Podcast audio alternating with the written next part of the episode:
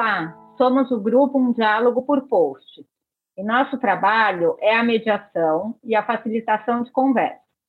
Estamos no Instagram e agora no podcast, para provocar e compartilhar reflexões sobre as relações humanas. Eu sou Cíntia Branzic. Eu sou Antonieta Porto. Eu sou Lisete Prata. Eu sou a Rita Louvro. E o tema de hoje será: O que te faz mudar? A necessidade, a reflexão ou é uma escolha? Bom, eu estava pensando já o que que te faz mudar nessa pergunta que está lançada. Então, queria propor aqui para cada um pensar o que que fez a gente mudar na vida, o que que experiência que a gente passou que provocou uma mudança. E essa mudança veio da necessidade ou veio de um pensamento, ah, seria importante eu mudar? É curioso falar, porque assim, primeiro a gente precisa reconhecer essa mudança na gente. Né? Eu acho que é o primeiro passo. Então, buscar que mudança ocorreu e daí sim ver o que aconteceu antes disso. Né? Posso falar por mim que, na maioria das vezes, foi uma experiência vivida, que daí pode ter sido boa ou não ter sido boa, mas é onde eu paro para falar assim: nossa, foi legal ou foi ruim a consequência? O que, que eu faço com isso? Né? Como eu posso ser diferente? Como eu posso. Então, eu acredito que tem que estar tá vivenciado e ter feito conexão com você mesmo. Porque daí, quando faz a conexão, você sente uma necessidade de fazer algo ou para manter aquilo que é bom ou para mudar o que foi ruim. Na minha experiência, o que eu sinto é que é uma mistura de tudo isso, né? Eu acho que são necessidades que às vezes te obrigam a mudar e mesmo sendo uma necessidade, essa mudança é uma coisa que vai acontecendo ao longo do tempo você também, diante da necessidade, passa a refletir sobre o seu comportamento, sobre coisas que você faz, sobre coisas que estão interferindo na sua vida, ou seja, esse processo de mudança, ele é acompanhado de um processo de uma maior interiorização, de uma maior escuta de si mesmo. E no médio prazo, eu acredito que a escolha passa a fazer parte desse processo de mudança, ou seja, você entende a importância das mudanças na sua vida e você passa a ser um praticante da mudança, a ser alguém que, compreendendo melhor a você e aos outros que estão próximos, você se empenha na mudança. Agora, para mim, normalmente, eu só percebo a mudança depois que ela aconteceu. Ou seja, ele não é um processo racionalizável para mim. Eu, às vezes, não percebo que eu estou mudando. Eu, às vezes, tenho até feedback das pessoas, de vocês, já, já tive isso várias vezes, de falar: olha, legal, você mudou nisso. Então, eu sinto que para a gente mudar, a gente tem que ter uma necessidade. A mudança é um processo difícil, a gente naturalmente é meio paradão, né? é meio estável, digamos assim. Então, mudar é um esforço grande que a gente faz. Agora, quando a gente liga o processo de autoconhecimento e tudo isso que eu já falei, eu acho que a gente entra num ritmo pró-mudança. Eu fiquei aqui pensando se essa mudança que a gente faz, ela tem lógica. E aí, dentro disso, eu me faço uma própria pergunta: quais são os caminhos que eu escolho para fazer a mudança das mais simples às mais complicadas. E aí eu vou para um lugar da necessidade, que normalmente a necessidade me ajuda a realizar a mudança e a me responsabilizar pelos resultados e também pelas minhas decisões.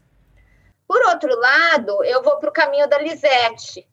Eu acho que faz muito sentido quando a gente fica pensando de que é muito difícil a gente reconhecer de que aconteceu uma mudança, sendo para o lado bom ou sendo para o lado ruim. O quanto é importante a gente receber o feedback das pessoas.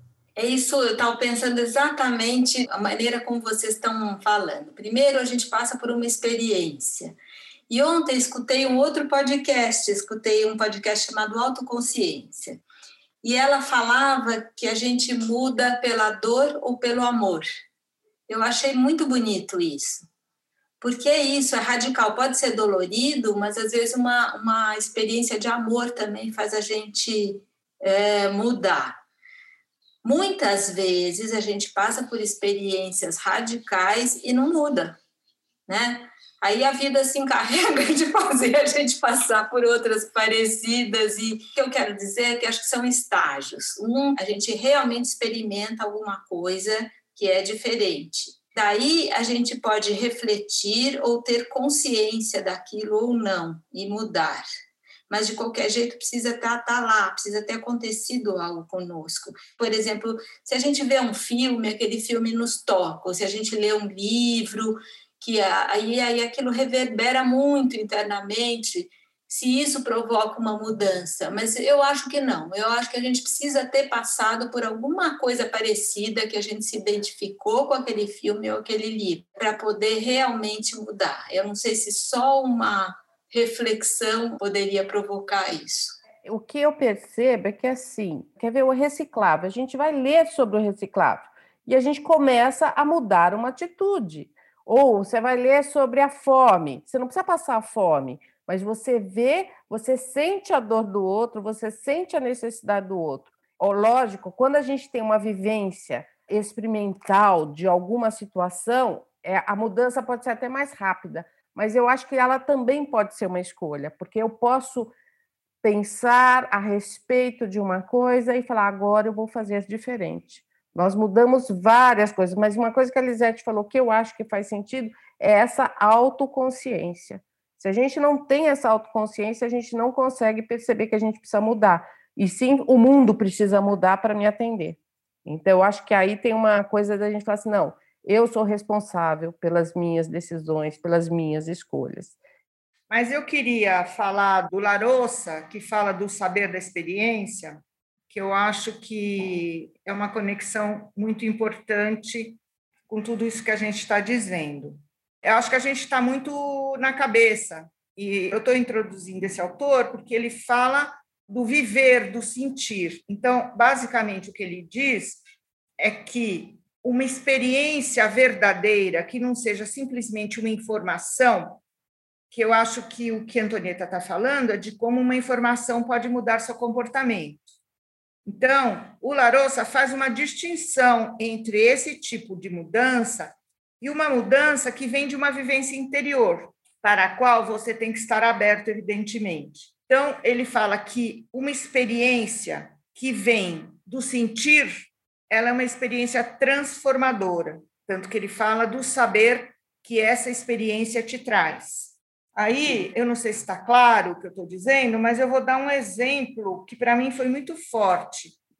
Eu estava um dia lá em Maresias, o quintal da minha casa está cheio de árvores, e eu estava sentada lá, olhando para a natureza, e de repente passou um vento.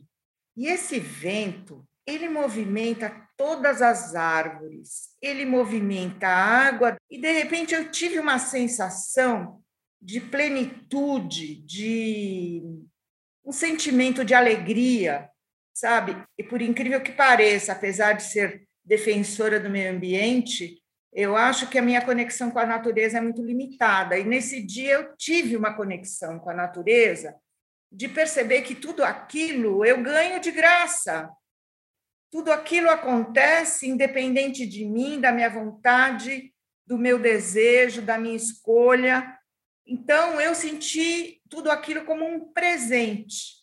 Li, então, com tudo isso que você falou, eu estou pensando de novo aqui que o Maturana diz que é, as mudanças normalmente acontecem pela relação. Então, talvez eu queria acrescentar nessa frase que vocês trouxeram, tanto você quanto a Rita, tão bonito, que a mudança ela pode vir carregada, então, de paixão, de dor e pelo amor também. Faz sentido? Bom, no começo da conversa hoje, eu propus da gente trazer, da gente pensar em alguma experiência pessoal que passamos que levou à mudança, ou que provocou uma mudança na gente. Bom, vieram muitas ideias, eu estava pensando como tem sempre um ponto de partida, que pode ser uma necessidade, pode ser uma tomada de consciência a partir de alguma informação, de algo que a gente leu, essa mudança. Pode ser uma consciência do lugar onde a gente está, isso quer dizer do lugar onde a gente está num contexto, numa sociedade, e a gente vê que a gente precisa mudar por causa disso. São escolhas conscientes e também Lisete trouxe uma experiência linda dos sentimentos, que nem sempre é só racional essa mudança. Às vezes, uma experiência, uma conexão que a gente tem sensorial pode provocar uma transformação profunda na nossa pessoa. E acho que também é uma ideia muito bacana que apareceu esse contexto relacional. A gente percebe que a gente muda ou a gente muda por causa das relações, porque a gente está em relação com os outros, a gente está em dependência, com, interdependente com os outros. E a gente tem a medida do quanto a gente mudou através dessa resposta, da reação, das relações que a gente tem nas nossas interações com o mundo. E as mudanças podem ser pequenas, podem ser grandes, pelo amor, pela dor, enfim, temos aí um leque de mudanças. O nosso papo hoje termina aqui, mas a conversa continua internamente com as nossas reflexões. E também, se quiserem trazer alguma sugestão, algum comentário, podem colocar no nosso Instagram, Diálogo por Post. Até a próxima.